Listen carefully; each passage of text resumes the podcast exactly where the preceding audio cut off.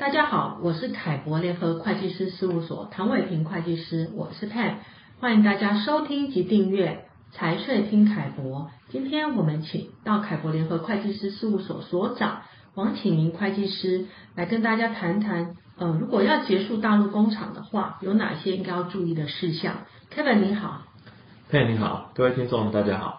Kevin，我想请你先跟大家说明一下哦。最近大陆刚结束清零政策，那对未来应该是一片看好。那为什么会有许多台商呃现在要讨论要结束大陆工厂呢？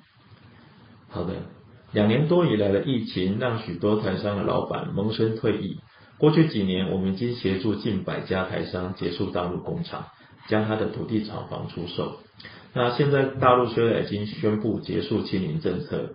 不过，却也出现了许多产业库存过多、供应链调整的情况，导致台商们对明年以后的前景都不感到乐观，所以会考虑结束大陆工厂。那如果是这样的话啊，依你的经验，结束大陆工厂要注意哪些事项呢？开厂容易关厂难，是所有台商共同的体验。不过呢，其中有许多的美感是我们可以跟大家分享的。首先是处理员工的问题，应该要循序渐进，不适合一次性大幅辞退员工，这样容易会造成员工围场等一些情绪性的反弹。那至于该如何循序渐进呢？一般会透过降低订单、降低加班、降低年终奖金等福利，以及遇缺不补、年假返乡这些机会。等员工的数量降低到一定的数字之后，再进行整体辞退的动作。那其次，针对设备跟库存，要确认账务跟实物是否相符。如果差异数过大，要尽量利用还在生产的过程中去调节。因为一旦结束生产以后，就要将所有的设备跟库存出清。那出清的货物一定要开票入账，即使是当做废铁废料出售。也要留下称重记录和单价。呃，再者，应收应付的部分也要逐步来清理。若有收不回来的应收或无需支付的应付款项，要在账上认列该账或利益，并且尽量利用亏损扣抵的年度去打消无需支付的款项，以免在最后年度要一次性去认列这个利益。最后，账上如果有大笔的现金，建议要透过盈余分配或减资等方式将资金汇出境外。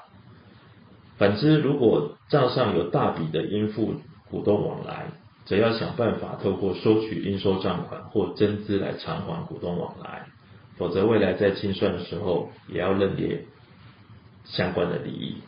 所以这个是几个大陆工厂结束要去留意的地方。那这样听起来哦，要结束大陆工厂真的不是一件容易的事情哦。我想很多台商都会面临到这个挑战。那除了上面的事项以外，还有什么要特别提醒台商朋友注意的吗？结束大陆工厂涉及许多专业的知识和经验。呃，过去几年的时间，凯博团队已经协助近百家台商结束工厂出售厂房。如果有这样子规划的客户，建议要寻找专业的协助。呃，谢谢 Kevin 今天的说明，提醒有打算结束工厂的台商朋友们，要提早开始相关的准备，聘请有经验的顾问，呃，以协助工厂的清算或者出售能够顺利完成。